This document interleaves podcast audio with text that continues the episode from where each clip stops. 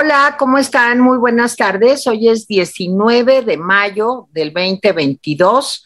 Hace un calor, calor, calor, calor, menos que en Marruecos, desde luego, pero sí hace mucho calor. Luego se burlan de nosotros. Tenemos 29 grados, porque ayer decíamos, no, es que hace muchísimo calor, tenemos 28, 29, y luego nos escriben, ah, pues nosotros estamos aquí en Torreón o estamos en este Sonora o en fin, híjole, y ahí sí que se avientan 35, 40. Luego nos escribió un señor de Mexicali y dijo, ay, a ver, que nunca he estado en Mexicali, hace un calor terrible. Sí, sí he estado en Mexicali y sí sé que hace un calor terrible.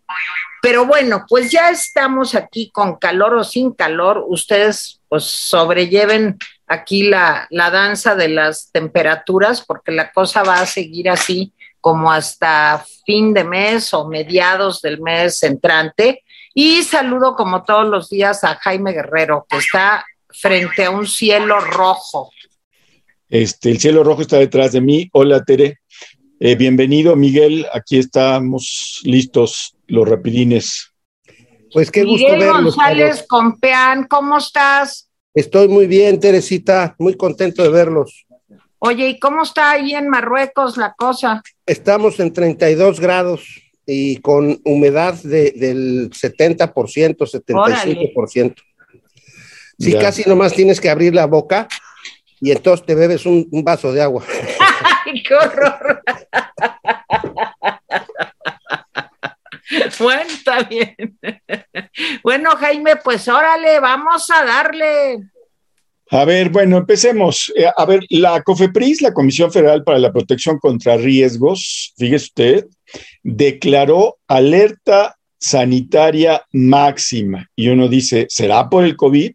Y podría ser por el COVID porque se han aumentado los casos en la República Mexicana, en la Ciudad de México especialmente, podría ser por los casos de hepatitis infantil, que de repente de, haber uno o dos estados, ya hay en varios estados, y hay un niño que falleció aquí en la Ciudad de México, probablemente de hepatitis. Pero no, la COFEPRIS está eh, pues ocupada en cosas más sustanciosas, según ellos. La alerta sanitaria máxima fue, óigalo bien, por los riesgos a la salud que representan los vapeadores en todas sus modalidades y en colaboración con la Secretaría de Gobernación, eh, va a ser un grupo que se llame Los Intocables contra los Vapeadores, que próximamente eh, va a empezar a prevenir riesgos y fortalecer acciones de control sanitario. Entonces, estamos en alerta sanitaria máxima por los vapeadores. ¿Cómo ven?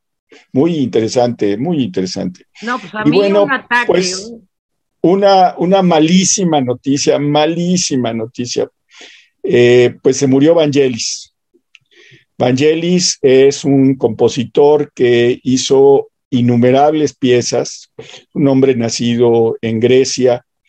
Eh, es muy conocido por la musicalización de películas como, yo creo que la más conocida es Carros de Fuego, Carrozas de Fuego, Chariots of Fire, pero también hizo la musicalización de otras muchas películas. Se volvió, digamos, parte del mundo del cine, era un compositor entrañable como otros de compositores griegos. Falleció a los 79 años, yo lo recuerdo sobre todo por Blade Runner, que me, la música me sedujo desde la primera vez que oí la película, que vi la película. En fin, se murió Vangelis y mientras la COFEPRIS busca a los intocables contra los vapeadores. Teresita, ¿qué ibas a decir de los vapeadores? Híjole, pues miren, este, yo pues debo de confesar que soy vapeadora. Ta, ta, ta, ta, ta, ta. Y puedo ser perseguida por la justicia. Por los intocables. Por los intocables. Este, y estoy dispuesta a ello, porque les voy a decir una cosa, los vapeadores son la gran cosa. Este, ya sé que siempre inventan, que, que, te matan, que pues todo te mata, ¿eh? porque vivir mata. No sé si se han dado cuenta. Miren, aquí está mi vapeador, que es lo máximo, es de menta, no huele a nada, puedes fumar sin molestar a otro ser humano que está al lado y te hace menos daño que el cigarro. Este, ahora, no sé por qué han emprendido esta campaña. Yo me imagino, aunque hay empresas como Philip Morris que ya tienen marcas de vapeadores, no sé de dónde salió esta satanización de esto, que me parece, pues fíjense que es hasta una forma de fumar menos. Bueno, al menos para mí es una forma de fumar menos pero no sé por qué la persecución debe de haber algún interés económico, porque pues todo está prohibido. Ahora, ¿por qué no prohíben, yo sugiero, las gordas de chicharrón? Porque las gordas de chicharrón. No, Teresa, no, no, no, las gordas no, no te metas con las gordas. Tienen mucho no empieces, Tere. Sí. tienen mucho colesterol. Basta, basta. Mucha grasa yo voy a crear el grupo de, intocables que persigan a los comedores de gordas de chicharrón. O sea, todo sea por la vida del brócoli.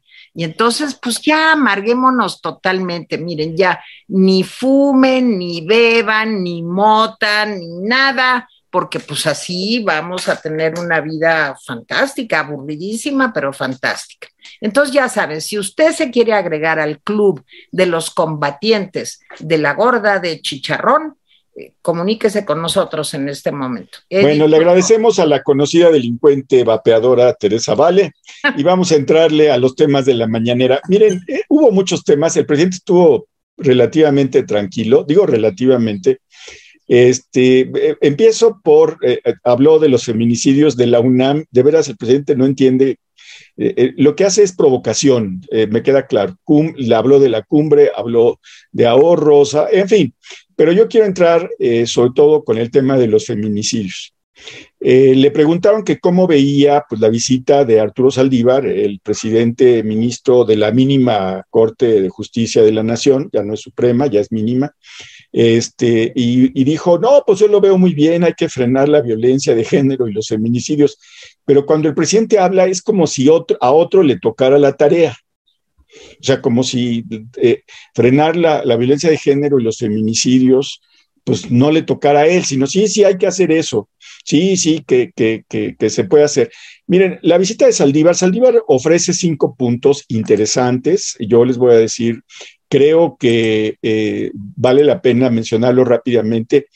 Fue, ya saben que fue a Santa Marta, a Catitla, el, presidente de la, de la Corte, de la mínima Corte de Justicia de la Nación.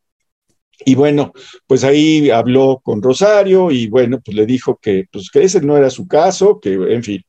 Pero las cinco medidas que propone son interesantes. La primera es que va a buscar a 200 presas en Santa Marta para ofrecerles si quieren aceptar eh, defensoras y defensores públicos que les ofrezcan una defensa efectiva, inmediata y de calidad.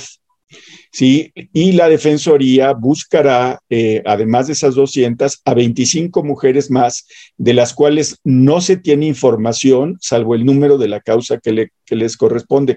Cuando yo me enteré, pues fue muy grave, o sea, hay 25 mujeres que se sabe que están acusadas y que no se sabe dónde están.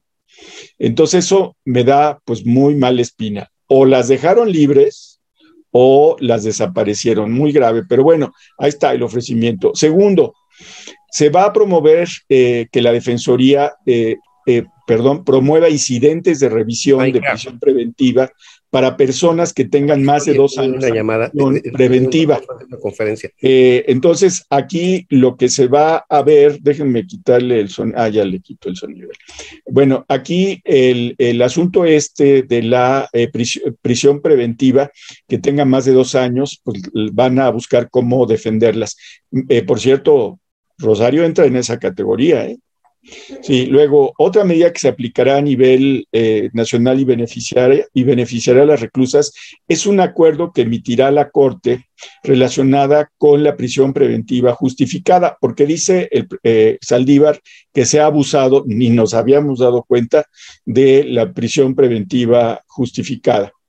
Eh, la cuarta medida es que se va a juzgar con perspectiva de género y, por último, que se va a llevar a cabo un programa piloto en Oaxaca y Chiapas para revisar la situación legal de personas indígenas que enfrentan procesos penales. También dijo que era importante que los casos de, eh, ciertos casos de mujeres los absorbiera la justicia federal sin pasar antes por todo el periplo de la justicia local, que a veces no es justicia. Bueno, pues ese, este es mi primer tema. Eh, me pareció bien de, la, de parte de, de Saldívar, este, pero me, parece, me sigue pareciendo pues insuficiente porque pues no, retoman el caso de Rosario. Pues, lo que pasa es que ahí eh, pues les da ñañaras. Y de una vez le dejo a, Miguel el tema de la UNAM para que, se, se en Chile. A mí me, molesta mucho. Este, dice, dice el observador, ese hombre de derecha, que se llegó al extremo que en la UNAM la mayoría de los maestros eran de derecha, no de derecho, sino de derecha. Yo ya veía muy raro a Miguel, pero bueno, se creó una especie de magisterio dorado. ¿Cómo ven? el magisterio dorado de la UNAM y los demás maestros ganando bien poco. ¿Ok? Ok. Luego criticó que se hayan tardado tanto tiempo sin clases presenciales. No nos importa la educación, que es fundamental. No me voy a meter con la UNAM, pero se metió y dijo que lo malinterpretaban en sus declaraciones con la UNAM. La verdad, pues así, le dejo estos dos temas, el asunto de los feminicidios, la mínima Corte de Justicia de la Nación y de la UNAM a Miguel. Jaime, pues este, voy a empezar con lo del ministro de la Corte. Como yo así, así como yo escribí el lunes, a mí me tiene preocupada, preocupado la actividad, eh, pues francamente política y de exposición pública del, ministro presidente. Eh, eh, Miguel González Avelar, como yo menciono en ese artículo, hizo un, libro que se llama La Suprema Corte y la Política, que eh, finalmente volvió a publicar la Suprema Corte hace dos, tres años, este, por intermedio y por sugerencia del ministro José Ramón Cosío, que le gustaba mucho el libro. En ese libro se da cuenta de varios casos en los cuales la Corte eh, participó o por lo menos tuvo cierto involucramiento en cuestiones políticas, que ciertamente eh, fueron el origen, eh, ahora queda muy claro, del Tribunal Electoral del Poder Judicial de la Federación. La Corte, cada vez que se mete en política, no ha salido bien. Esa es la realidad. O sea, ya sea que, que, como en el caso original, eh, el ministro Iglesias cuando Lerdo de Tejada salió reelecto, se consideró que, la, la, elección había sido fraudulenta.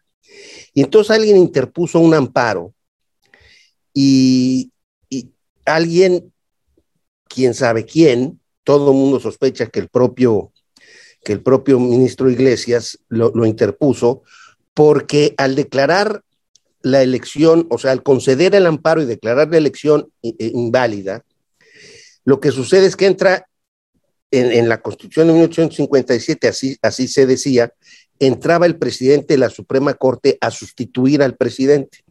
Entonces, e, el ministro Iglesias se quiso hacer de la presidencia de la República por, por vía de ese amparo que reclamaba derechos políticos y, y que acusaba a la elección de fraude. Después de eso, la Corte quedó tan, tan tocada, tan, digamos, tan eh, eh, en, boca de todo mundo, que la Corte, como que hicieron un acuerdo todos los ministros de la Corte, de no andarse metiendo en cosas políticas, porque, porque además cada vez que la Corte se mete en cosas políticas, ya sus resoluciones pues empiezan a perder legitimidad. La Corte y los ministros de la Corte tienen la obligación de seguir estrictamente lo que dice la ley. O sea, la corte, que es eh, eh, la judicatura, quiere decir jus dicere, o sea, o proviene de ahí. lo que dice la ley, los jueces están obligados a interpretar lo que dice la ley. Entonces, eh, en la medida en la que ellos tienen algún interés político o alguna preferencia, pues dejan de tener eficacia o de, o de tener credibilidad. Y como solo son 11, y, no digo que sean pocos o muchos, pero son 11 a los que se les ha confiado la interpretación última de lo que significa cada una de las leyes, los artículos y demás de la Constitución y de las leyes secundarias. Entonces, eh, que el ministro presidente vaya a Santa Marta, Catitla, pues vamos a decir, no está mal. O sea, qué bueno que fue, qué bueno que propuso estos cinco puntos que tú has mencionado. Pero el problema es, ¿para qué va? O sea, ¿cuál es la necesidad? ¿Cuál es la necesidad además de darse un balazo en el pie? Porque en el fondo lo que está diciendo es que la justicia no está funcionando. Y entonces haciéndose cargo de eso, propone unas acciones, pues que digamos para las presas de, Santa Marta, pues pueden resultar interesantes, pero la verdad es que no se entiende cuál es el propósito, eh, eh, eh, a cuenta de qué fue a, fue, fue a dar a Santa Marta Catitla. Debió haber sido todo un rollo organizar esa visita. Imagínense ustedes el presidente de la Corte yendo a un, a un penal a ver, a, saludar a las, a las, a las mujeres allá adentro, pues sí, qué bueno que haga eso, pues se lo pudieron haber contado mil veces, o sea, no necesitaba ir. Entonces el hecho de tomarse la foto ahí con las presas y con, con Rosario Robles y demás, pues nada más da la impresión de que el presidente de la Corte pues está haciendo política. Y entonces, y eso pues francamente en general, uno opinaría, no me considero un conservador en materia jurídica, pero eso sí, del presidente de la Corte no, no, no, me, no, me, no me hace mucha gracia, no me parece una buena idea. Eh, podía Oye, Miguel, ¿te puedo preguntar una cosa? Sí, señor. Este, ¿no te parece que Saldívar está como asumiendo que puede ser el fiscal? Puede ser, puede ser, puede ser que, esté asumiendo que, puede ser el fiscal, o puede ser que esté buscando alguna otra alternativa, por ejemplo, la presidencia del INE, que se va a, que el año que entra pues, tiene que sustituirse. Todo eso es posible, pero en el fondo volvemos al, asunto, o sea, el, ministro presidente, lo deseable sería que no estuviera eh, haciendo política, pues, que no se estuviera placeando. Eh, y en esto hay quien piensa que tantito más, tantito menos, pero en general los abogados y la Facultad de Derecho sin duda, y todos los litigantes no les parece muy bien que el ministro esté haciendo grilla, pues, que esté haciendo grilla y presentándose incluso en eventos eh, del presidente eh, que no son propiamente oficiales, sino que son de su partido y del gobierno. Entonces, eh, es, esa parte tampoco está, está, muy, muy bien. La segunda cosa que está, digamos, poco amable es lo de la UNAM. O sea, a mí, igual que a ti, Jaime, me da muchísimo coraje, muchísimo, que el presidente diga lo que dice. En esa universidad, México no se podría explicar sin la presencia o la existencia de la UNAM. O sea, la UNAM cada año tiene cerca de un millón de estudiantes estudiando ahí. O sea, entre, entre los presenciales de prepas y universidad, damos, dan alrededor de 350 mil alumnos en prepas y universidad. Y, o sea, Iztacala, eh, en fin, las tres, cuatro sedes que hay. Luego, en educación continua, hay alrededor de unas 400 mil personas que cada año se especializan o adquieren cursos o demás de, distintas disciplinas, en particular los, los doctores, fíjate. Los doctores tienen cursos a veces hasta de, de tres años, de dos o tres años de educación continua para sacar especialistas que, por cierto, el presidente dice que no hay y lo que no hay son plazas. Ah, pero sí le puede pagar a unos cubanos 145 mil pesos mensuales y, a los doctores en México 17 mil pesos cuando abren una plaza de un especialista. Es decir, ese cuate se echó entre 10, entre 8 y 12 años de estudio para, para, para, para poder ejercer. Entonces, si es una irresponsabilidad brutal, ah, bueno, y faltan los 300 mil que se educan con educación a distancia. O sea, toma, hacen su carrera eh, a través de Internet.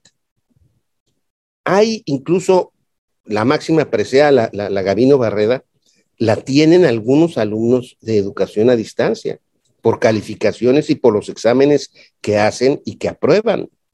Entonces, la verdad es que este país sería inexplicable sin la UNAM. Y que, nos, y que él nos tilde de que nos hayamos derechizado, pues yo no sé con quién ha hablado.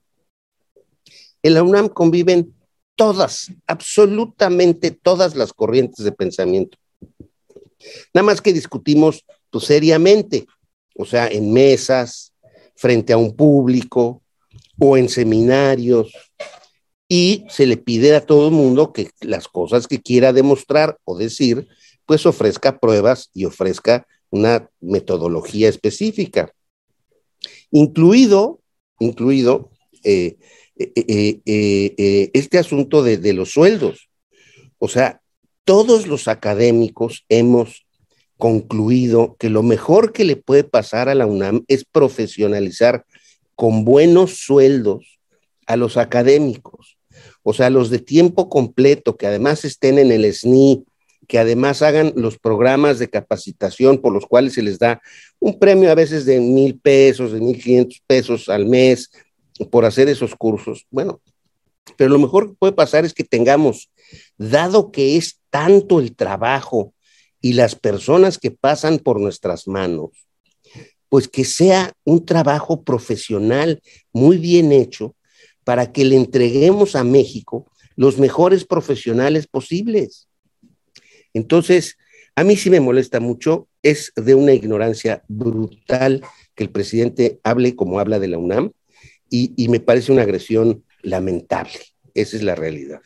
Tere.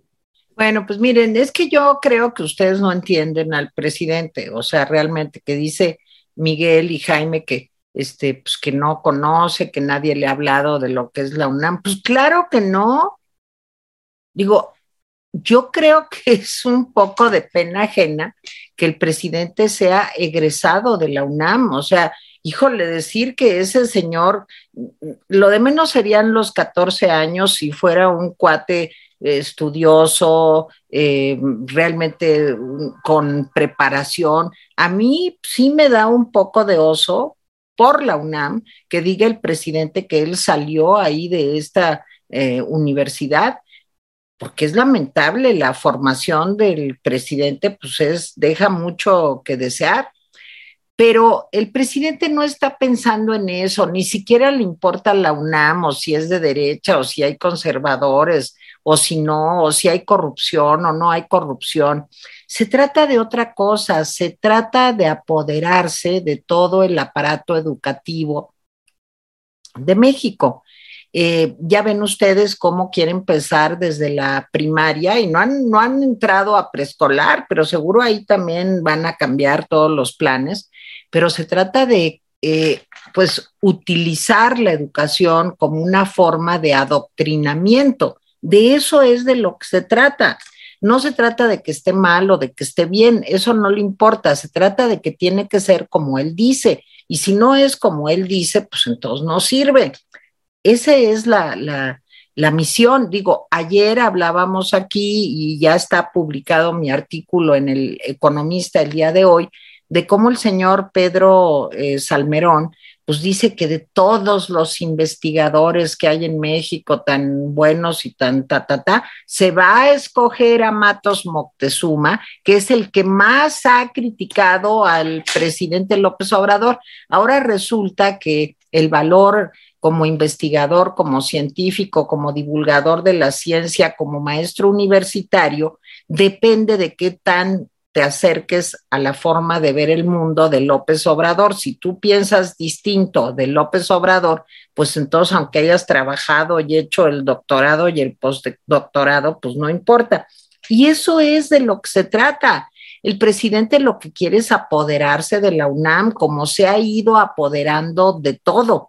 Y esto me lleva a la Suprema Corte de Justicia. Digo, qué triste lo que voy a decir, pero una de las ministras es esposa pues de un funcionario muy, muy cercano a López Obrador. Eh, otra de, las ministras de la Suprema Corte de Justicia, pues es la esposa de Riobó, que ha sido uno de los contratistas distinguidos, digamos, de este sexenio. Y así le podemos seguir. El presidente ya tiene cuatro ministros, por lo menos, pues que él metió y que responden a los intereses del presidente, no de la nación, ¿sí? Ahora, lo que estamos viendo con Saldívar, y yo sí, a mí no me lo preguntó Jaime, pero yo creo que efectivamente Saldívar está tratando de moverse pues para ser eh, o fiscal general de la República y salir de eh, finalmente la Suprema Corte y meterse pues a, algo que también va a ser tan independiente eh, pues como todo en este país del presidente, o sea, nada es independiente del presidente porque va cooptando, va sustituyendo gentes y va haciendo pues lo que a él le conviene, ¿verdad? O lo que dice eh, Miguel, pues me parece de terror, o sea, que, que pudiera pensar Saldívar eh, pues en ser el nuevo eh, consejero presidente del Instituto Nacional Electoral. Y entonces sí estamos en problemas. Eh, qué bueno, Miguel, que citas el libro de Miguel González Avelar, que es un libro, pues que qué bueno que también se reeditó y que valdría la pena que, que leyeran, porque habla justo de lo que explicaba Miguel como abogado, que es pues de una mucho mejor manera de lo que yo puedo explicar. Pero sí, la Suprema Corte de Justicia creo que costó muchos años, mucho tiempo también para que se volviera no una eh, dependencia, digamos, del presidente en turno o una institución que dependía del presidente en turno, sino que había eh, de a de veras una división de poderes y eso es parte de vivir en un estado de derecho. O sea, la democracia así solita, salvaje, pues no sirve, se necesita que tenga contrapesos, porque la gente llega al poder y se vuelve loca y eso lo sabían, pero desde hace cientos de años. Se necesitan contrapesos. Uno de los contrapesos, el poder legislativo, otro de los contrapesos, el poder judicial pero al presidente ser el mero mero del poder ejecutivo, pues no le parece suficiente. Él, de ser posible, quiere cooptarlo todo.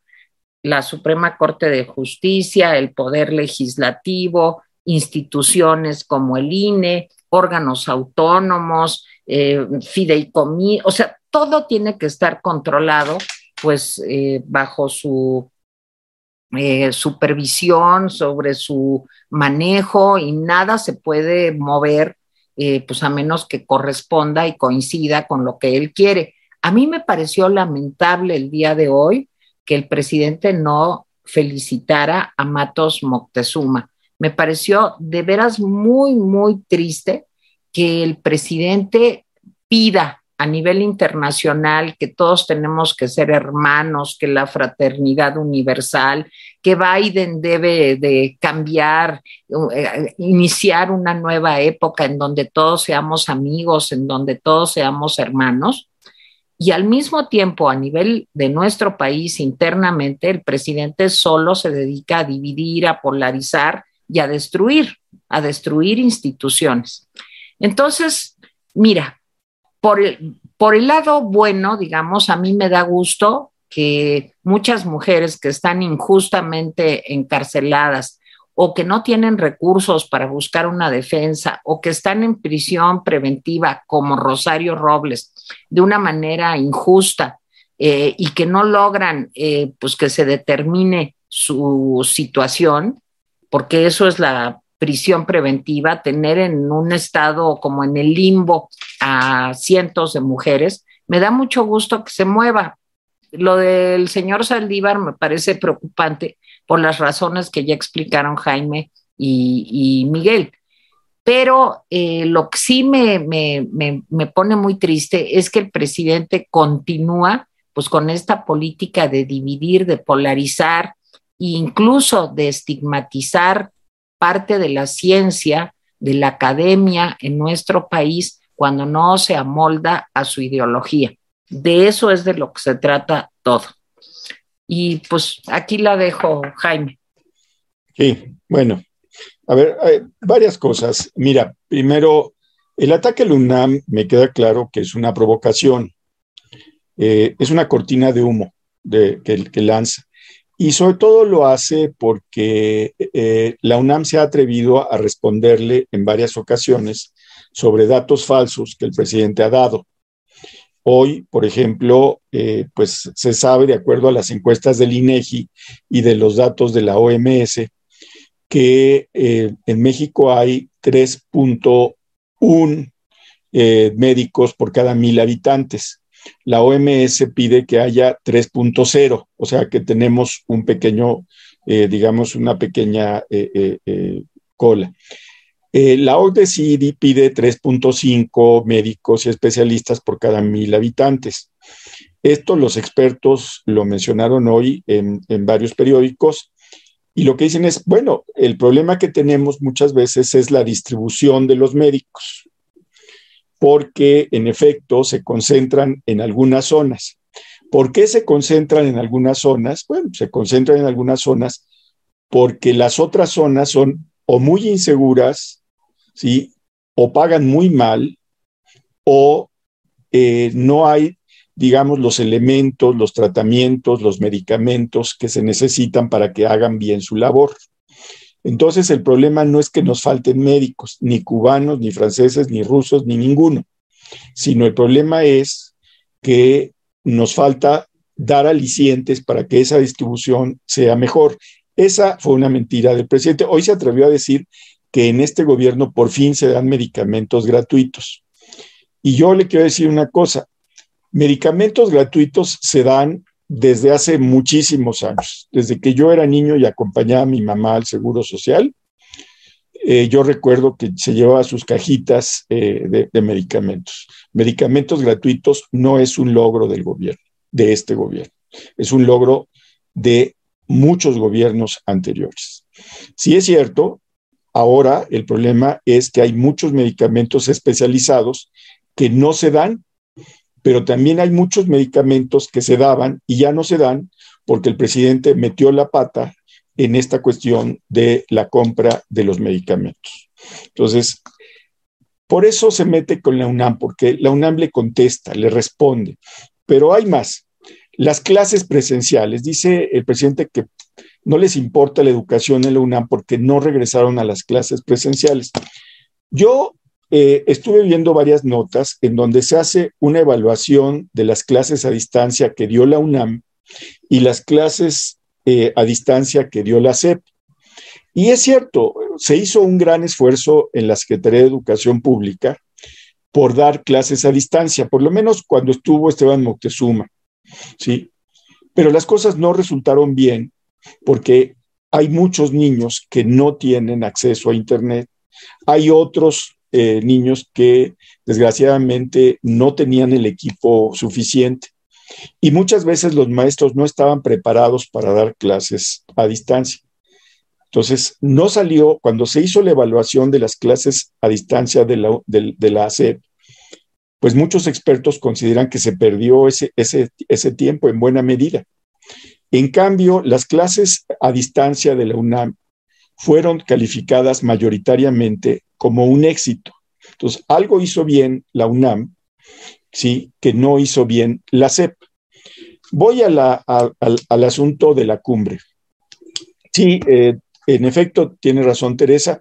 Hoy el presidente quiere que nos hermanemos con todos los latinoamericanos y con el presidente Biden ¿sí? Al que yo considero un primo más bien lejano, pero el presidente lo considera un hermano, y eh, él está dispuesto a esperar a que Biden sea ese líder que las Américas necesitan, Es decir, que una todo el continente americano en una especie de unión americana, así como la Unión Europea.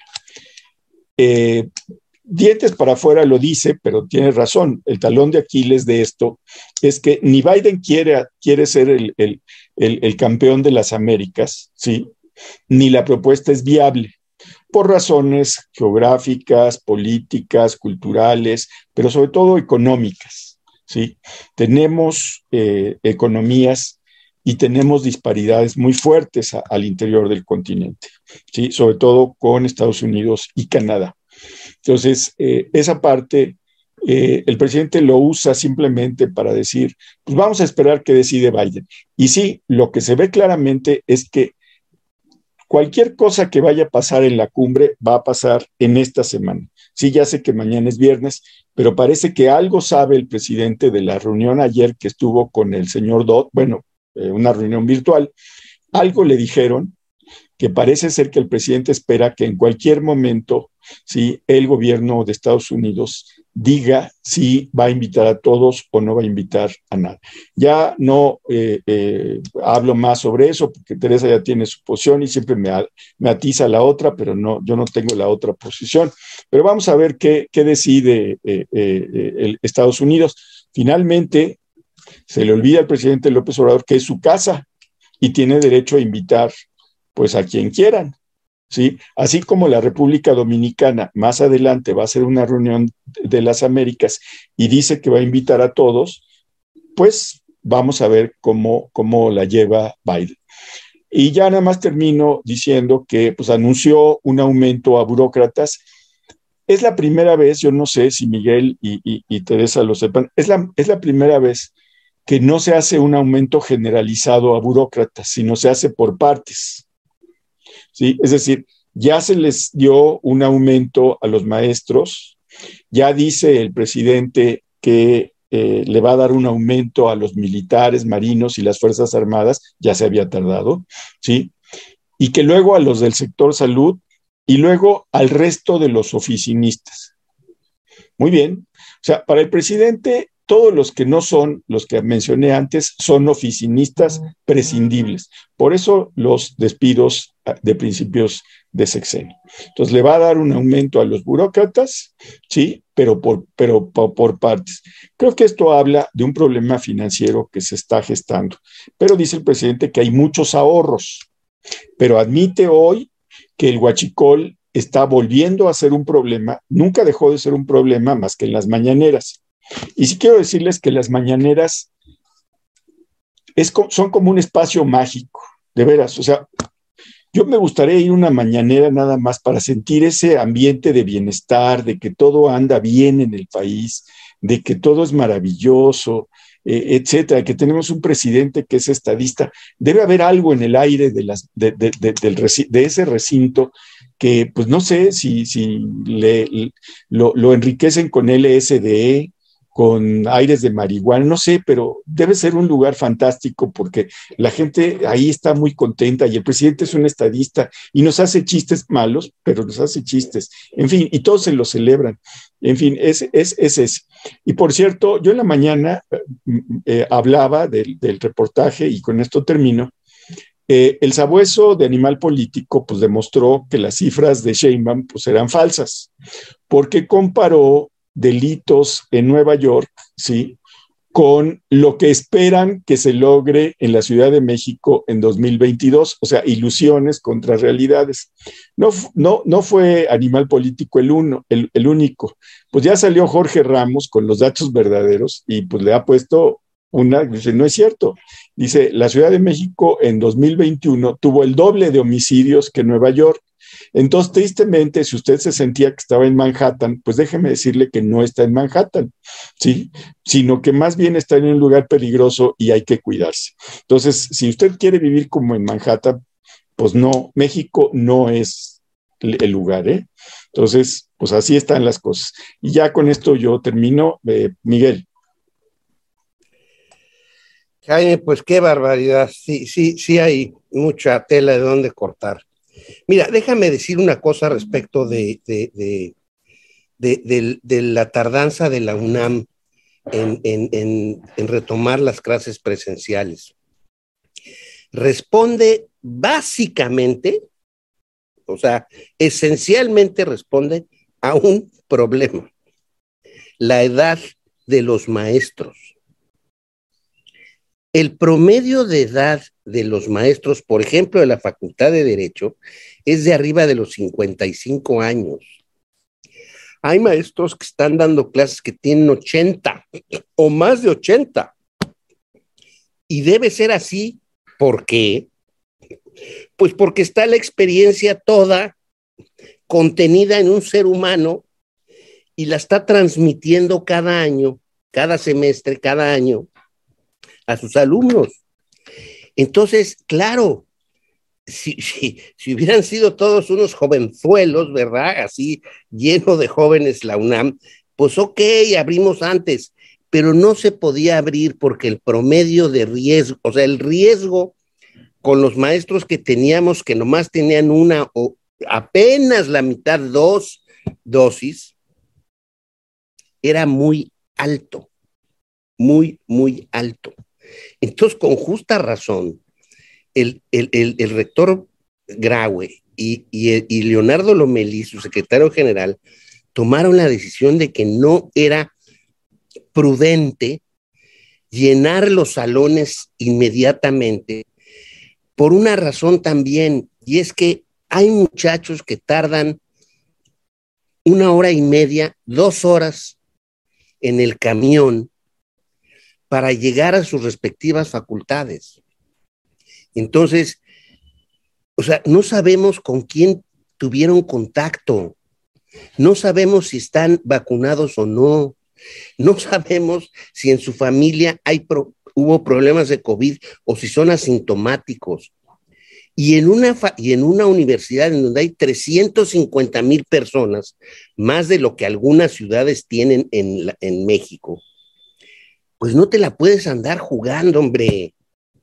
O sea, no, no, no, se puede, o sea, es una irresponsabilidad. Entonces, pues que el presidente se queje de eso, pues es porque nos estaba pidiendo que fuéramos unos irresponsables. Pues, pues no.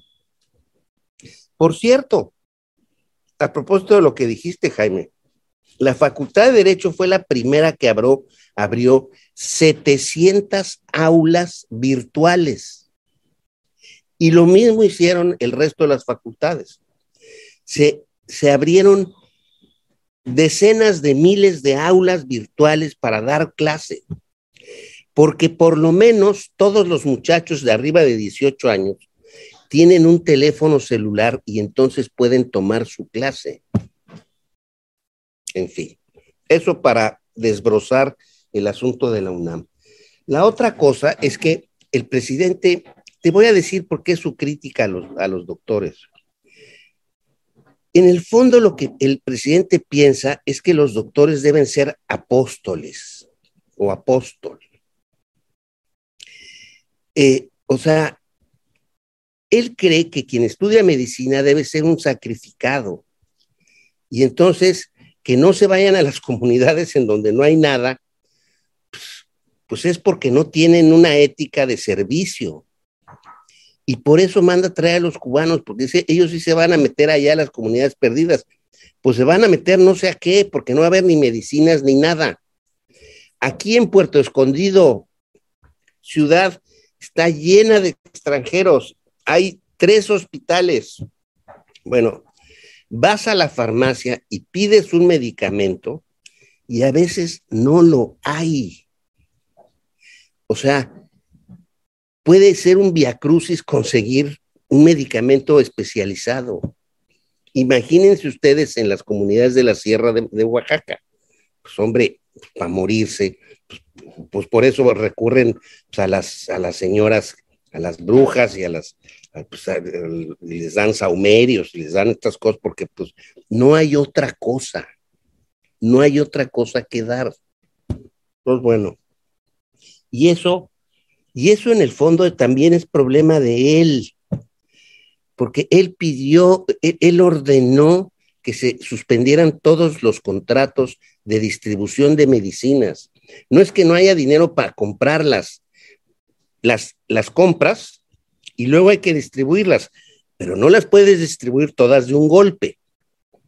O sea, si un hospital ha usado 1500 la medicina que quieras durante el año, no le puedes llevar a 1500 en enero porque a lo largo del año se le van a echar a perder. Necesitas llevarle 150 una semana, a los 15 días otros 150 y así sucesivamente. Armar un sistema de eso es complicadísimo, hombre. Tiene, hay miles y miles, o sea, hay miles de hospitales, hay miles de clínicas, eh, etcétera, etcétera, etcétera. Y sí, qué vergüenza que él se, se arrogue el triunfo que fue de gobiernos anteriores de dar las medicinas gratuitamente. No, no es una labor de él. O sea, la verdad es una labor de años, de años de gobierno desde los años 50 o 40. Entonces, es, es una vergüenza y es de un cinismo y de una falsedad de que él sea el promotor de las medicinas gratuitas, pues es, es, es, de dar pena, la verdad, de dar muchísima pena. Y finalmente cierro yo con esto. En efecto, el presidente ha generado una, un cisma con, respecto a lo, de la, a lo de la cumbre, porque si México no va, ¿qué puede decir Estados Unidos de que no va su principal socio comercial y su, y su aliado en teoría? O sea, los ha metido en un brete brutal. Yo no sé al final cómo va a acabar esta historia, pero no creo que acabe bien, francamente. Teresita. Mira, yo creo que acabe como acabe. Yo sigo pensando que Biden no va a ceder. Esa ha sido nuestra discusión aquí en el Rapidín. Jaime dice que a lo mejor sí cede y yo digo que pienso que no. Pero bueno, vamos a suponer que cede o vamos a suponer que no cede, da igual. De todas maneras, esto va a tener un costo para México, porque tarde o temprano el presidente Biden se la va a cobrar, se la va a cobrar. En esta vida nada es gratis y todo tiene consecuencias. Entonces, yo creo que en un momento lleno de problemas, eh, pues para Estados Unidos, con un tratado comercial entre Canadá, México y Estados Unidos, en un momento en que Estados Unidos, digo, vieron ayer todo lo que pasó, el desplome de las bolsas, este, el dólar, eh, pues casi a la par con el euro, eh, la guerra entre Rusia y Ucrania, el rollo de que ahora Finlandia y Suecia también se van a meter a la OTAN. O sea, está todo muy revueltito para Estados Unidos. Eh, las presiones crecientes del Partido Republicano que se ha radicalizado en los últimos tiempos, la amenaza de que Trump en una de esas pudiera volver al eh, a la presidencia de Estados Unidos, unas elecciones intermedias. O sea, el presidente Biden yo creo que está en un momento muy complicado. Y creo que esto chiquito, grande o el peso que tenga, pues es una piedrita más en el zapato. Los muertos del fin de semana, ahí fue Biden con la esposa a ver qué estaba pasando, en fin, creo que son tiempos complicados. Por eso creo que este, después de pues todo lo que ha tratado de hacer Biden para que se contente López, o sea, más vuelos comerciales a Cuba, lo hablábamos ayer, o este el asunto de que las remesas pueden ser más grandes por parte de los estadounidenses cubanos a Cuba, eh, pues como que han sido, eh, como comentábamos ayer con, con Jaime y con Stephanie, como guiños importantes, pues para que ya le baje dos rayitas el presidente. Pero yo creo que sigue amachado en eso. Y como se ha machado con todo, con la reforma eléctrica, con no felicitar a Biden, con, en fin, por un lado se ha vuelto la piedrita en el zapato y por otro lado se ha vuelto también el tapete temuaya para el presidente Biden como para Trump pues volviéndose el muro que detiene a los migrantes y que es un problema también que seguro preocupa muchísimo al presidente de Estados Unidos. Entonces, no sé, lo que sí sé, que va, no sé qué va a pasar. Yo creo que no se va a doblar, pero lo que sí sé es que se la va a cobrar a López Obrador y se la va a cobrar ahorita o dentro de seis meses o cuando esté más fregada la cosa para López, a lo mejor en el 2024, en un momento difícil o lo que sea, el presidente Biden se la va a cobrar, porque así es la política y así es la vida y así somos los seres humanos. El otro asunto que a mí también me, pues me gustó mucho es lo que comentaba Jaime de Jorge Ramos, porque sí, pues el presidente por defender a Claudia, pues dice que no, que México es una ciudad segurísima, ya ven que desde ayer anda con eso, y pues se avienta a decir que es una ciudad más segura que Nueva York. Y bueno, pues ahora sí que si no nos vamos a los otros datos, sino si nos vamos de a de veras a los datos duros y puros, pues eso es falso. Y creo que sí se mostró claramente, eh, prístinamente, pues que el presidente dice, pues todo esto, este mundo feliz en el que vive ahí en las mañaneras, en donde la seguridad va mejor, en donde la economía pues va a ir muy bien, en, en fin, todo va perfecto eh, en, este, en esta Amlolandia, como, como se dice, y, este, y desgraciadamente, pues cuando volteamos y vemos la realidad, pues estamos en momentos muy complicados por justo un Estado de Derecho que yo creo que es fallido, una democracia que comienza a lastimarse seriamente, una situación económica muy compleja por eh, pues lo caro del dinero, por la inflación que no cede, eh, en fin, porque no logramos despegar de... Estaba yo escuchando ayer que cuando mucho, cuando acabe el sexenio, quizá llegamos a crecer, quizá lleguemos a crecer algo así como el 1%, cuando mucho.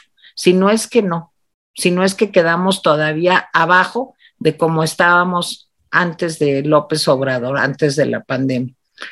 Entonces, pues el presidente nos avienta distractores. Yo creo que lo de la UNAM, los médicos cubanos, ta, ta, ta, pues son sus famosas cortinas de humo para que estemos hablando de eso. Pero es que miren, vamos a suponer que no le hiciéramos caso y que no habláramos de sus cortinas de humo.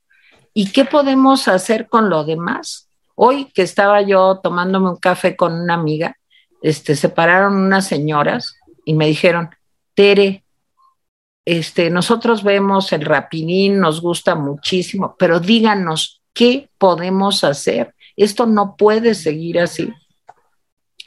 Y la mera verdad es que vemos todos los horrores y, y decimos, tenemos que esperar hasta el 2024 para ver si a través de los métodos democráticos logramos salir de esto, pero sin perder la capacidad de acción ciudadana, pues que debe de seguirnos motivando a todos todos los días, pero está muy difícil. Y yo, pues ese sería mi comentario final también, Jaime. Bueno, pues leo comentarios. Dice Gilberto Delgado, licenciado González Compeán, si AMLO es un delincuente, confeso, al ordenar liberar a Ovidio Guzmán, ¿quién debe denunciarlo de violación a la Constitución y otras leyes? Pues debería haber sido la Fiscalía, ¿no, Miguel? Sí, debió haber sido la Fiscalía o alguna de las cámaras. Sí. O alguna de las cámaras, este, pero pues no. Pero el Senado que tiene las facultades para interponerse o, o ponerle un freno a Gertz Manero no lo ha hecho, pues sí. O sea, pues sí estamos en problemas. Pero a ver, a, ver, una pregunta más. O sea, si ahorita alguien quisiera hacer un juicio político porque no se está cumpliendo la ley, digamos, ¿cuál sería el camino para pedir un juicio político para López Obrador? ¿Quién tiene que hacer eso? ¿Los legisladores o los legisladores, cualquiera de los, o sea, los, un cierto grupo de legisladores de la Cámara de Diputados o de senadores y o el fiscal general de la República, que lo tiene que acusar.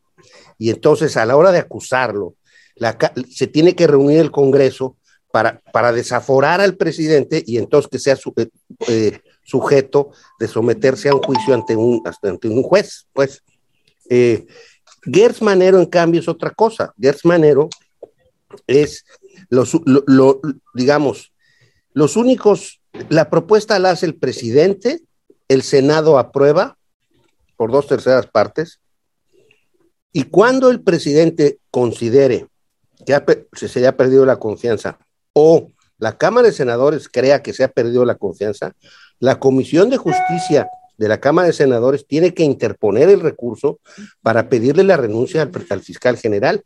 Claro, se tiene que aprobar con dos terceras partes y no, y no, y no, no existe, no existen de la oposición.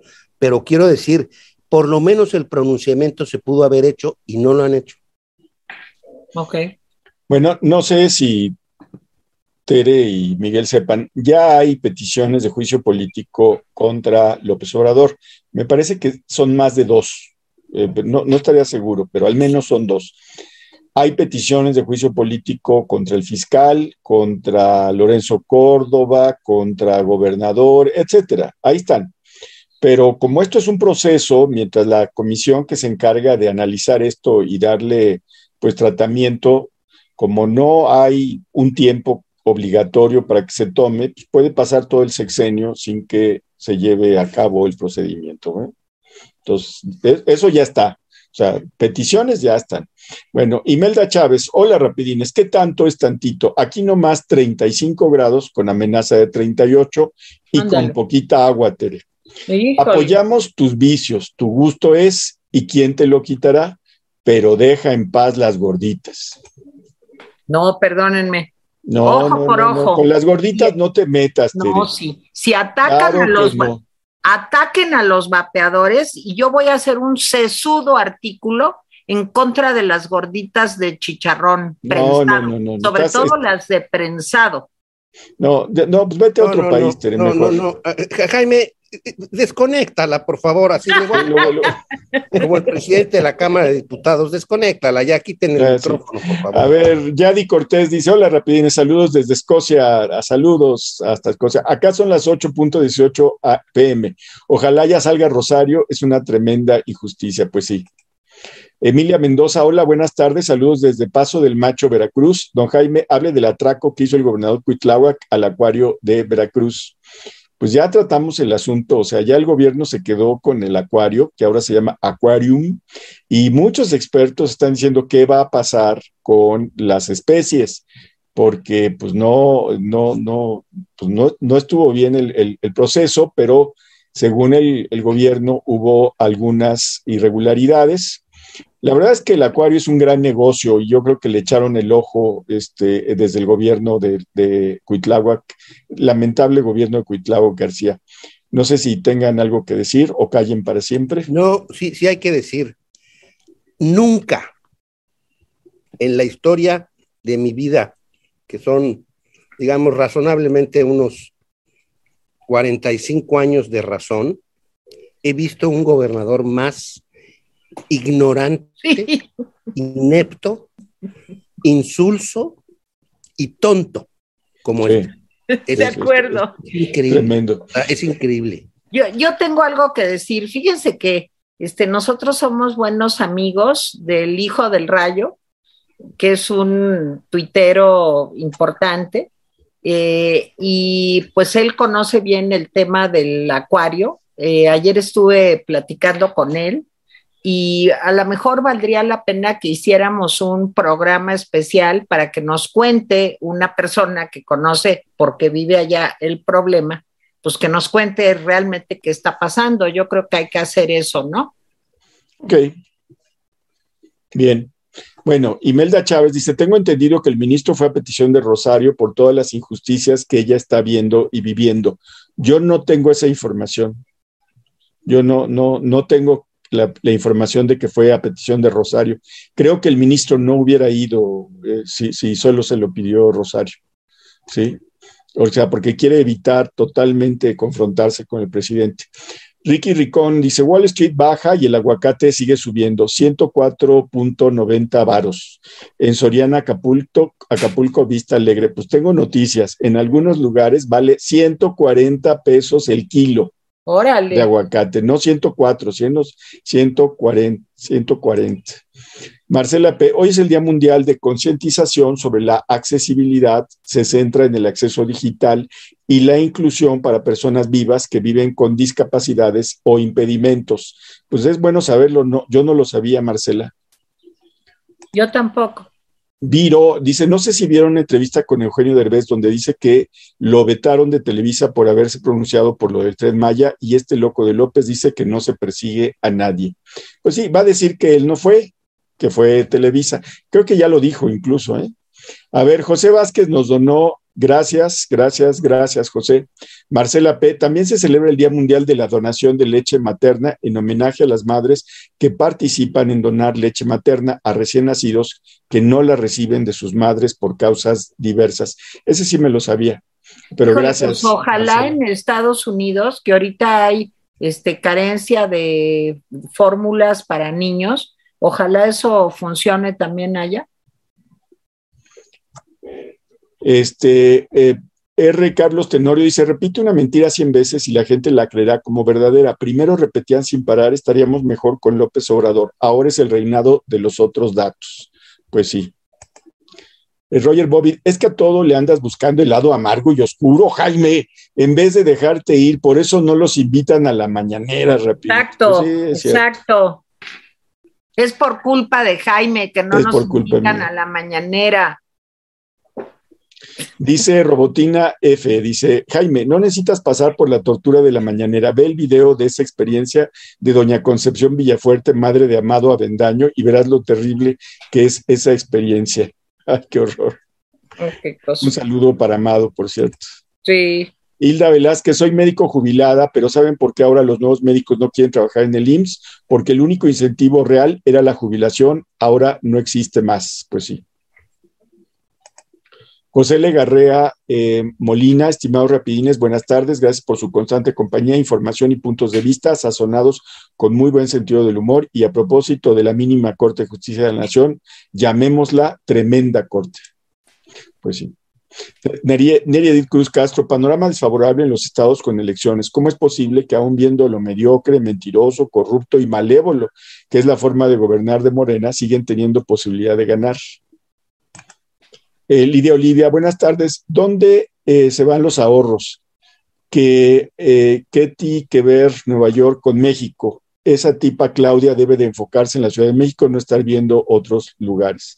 Sí, la que dijo primero que la Ciudad de México estaba, era más segura que Nueva York fue ella, ¿eh?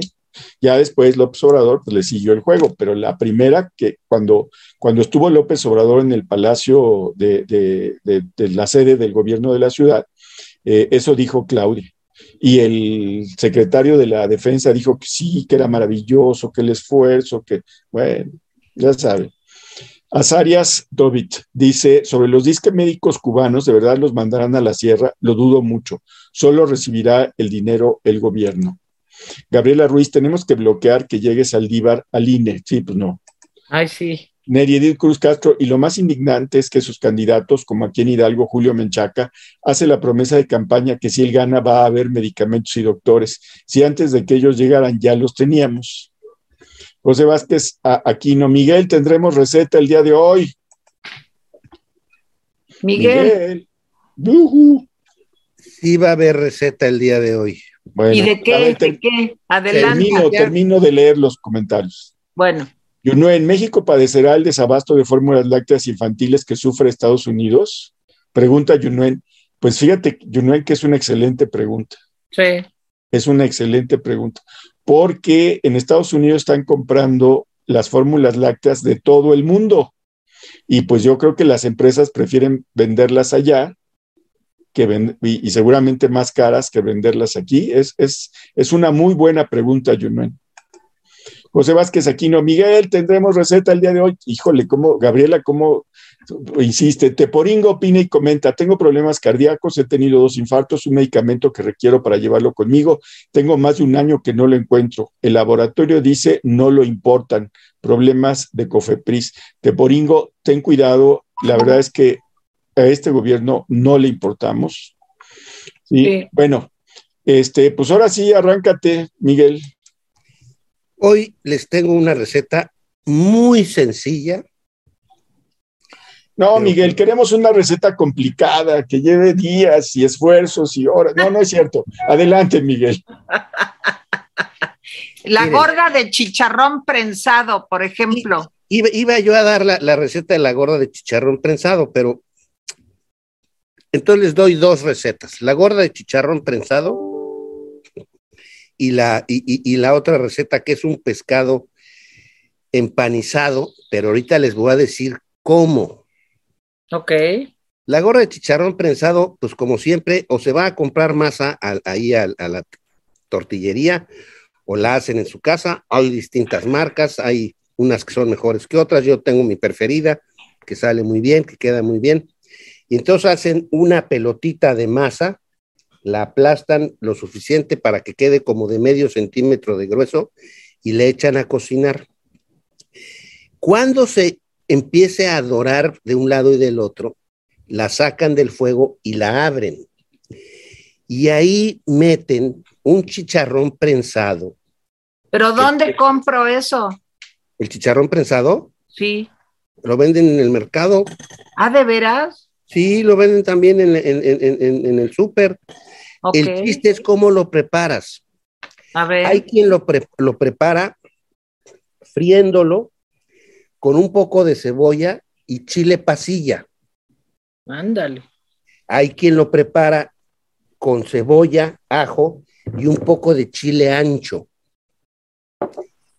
Al gusto de cada quien, lo fríen, hacen una especie de guisado con eso, y entonces eso lo meten dentro de, de la gordita. Y aquí es donde viene la gran decisión. O haces una gordita como patere con harto colesterol o una gordita dietética. La gordita dietética se hace solamente pasando esa gordita por, por, el, por el comal de nuevo y ya queda caliente y te la comes. Ok. si quieres una gordita a prueba de gorditos, agarra la gordita y la echas en aceite en aceite hirviendo. en manteca, en manteca, de cerdo. y, y dejas que se fría. Sabe infinitamente mejor que la dietética. Claro. claro, cada quien, pues, los, el colesterol que se quiera meter en la sangre. Ahora, comerse una gordita al mes no pasa nada, hombre. No, no pasa nada. Te tere porque tiene, o sea, siempre estas cosas le, le ponen mal, pero no pasa nada. Ok, hoy la otra receta, oye, esa, esa receta de la gordita de chicharrón prensado es lo que yo voy a combatir si prohíben los vapeadores como este. Entonces me voy a dedicar, haré una alianza contra la gorda de chicharrón prensado. Oye, Teresa, a ver, no es que vayan a prohibir, es que ya están prohibidos. Y no solamente están prohibidos, sino hay una alerta sanitaria nacional. O sea, no tienes que esperarte, eso ya sucedió y ya se está armando un grupo, y lo digo en serio, yo le puse los intocables de broma, ya está armándose un grupo para combatir ahí donde está. ¿Qué quiere decir eso? Pues que dentro de cinco segundos no vas a poder ir a ningún restaurante y sacar tu vapeador porque puedes ser multada. Bueno, no me importa eso, no lo saco pero ¿lo van a vender aquí en México o no? No, Teresa, no, ya no, ya se va, o sea, ya, ya está dicho que Elliot Ness y sus intocables van a ir a los lugares dando patadas a las puertas y tirando los vapeadores al río. Déjenme, por favor, terminar. Termina, Miguel, termina. Déjenme terminar porque ya me tengo que ir a preparar de comer, por cierto. A ver, a ver. Yo también, yo también. Entonces, a ver, y la segunda es un consejo para cuando hagan pescado empanizado. Primero meten el pescado o el filete del que ustedes quieran,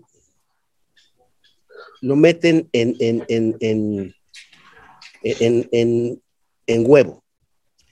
Y luego le ponen pues, el pan, como siempre se hace. Luego de eso, vuelven a pasarlo tantito por huevo y le ponen maicena arriba. ¡Ándale! Y eso hace que quede crunchy, crunchy, como, como las cosas japonesas. Como el tempura. Como el tempura. Digo, pueden usar tempura también, pero esta es una mexicanización de, ese, de, ese, de esa estrategia. Y no saben qué rico sabe. Miguel, es una gran recomendación esta que acabas de dar de la maicena. Y yo sí quiero decir algo el día de hoy. Si yo voy a un restaurante y veo a alguien que esté comiéndose una gordita de chicharrón prensado, vamos a tener un problema. Así como no me dejen fumar a mí el vapeador, así me voy a parar y le voy a decir, óigame señor, óigame señora, usted no sabe lo que se está metiendo, esto le puede costar la vida. Imagínese un coágulo ahí en la aorta, se puede usted morir y voy a proceder a retirar y confiscar todas las gordas de chicharrón prensado que me encuentre yo en la vida. Si alguien quiere formar parte de mi comité, por favor, dígalo y se anotan conmigo. No cuentes conmigo y yo me despido. Ha sido un gusto haberlos visto. Gracias, Miguel. Por favor. Esperamos tu artículo en video. Sí, cómo no. Pero de veras. Sí, sí, sí. Bueno, los dejo con esta imagen. Gracias, Tere. Gracias, Miguel. No, a ah, las nueve. ¿De a ver, vamos espérame, espérame. Saludos desde Mexicali, Estado de México, Eslova, Alemania, Monterrey, Manzanillo, Hermosillo, Escocia, Francia, Culiacán, Oaxaca. Este, ya puso Gabriela la, la cuenta de Oxo y Tere. ¿De qué vamos a hablar hoy en la noche, Jaime? Ah, es una buena pregunta. O sea, no sabemos. No sabemos. Va a ser un tema sorpresa. Sorpresa. Bueno, te lo digo lo más rápido que pueda. Ok. Para que lo subas al, al Twitter. Estén pendientes del Twitter. Bueno, adiós chicos. Denle like, denle like. Si nos pueden apoyar, apóyennos. Si se pueden suscribir, suscríbanse. Y muchas gracias. Y vean mi artículo de hoy en El Economista sobre el doctor Matos Moctezuma. De veras les Así va a gustar. gracias. Bye.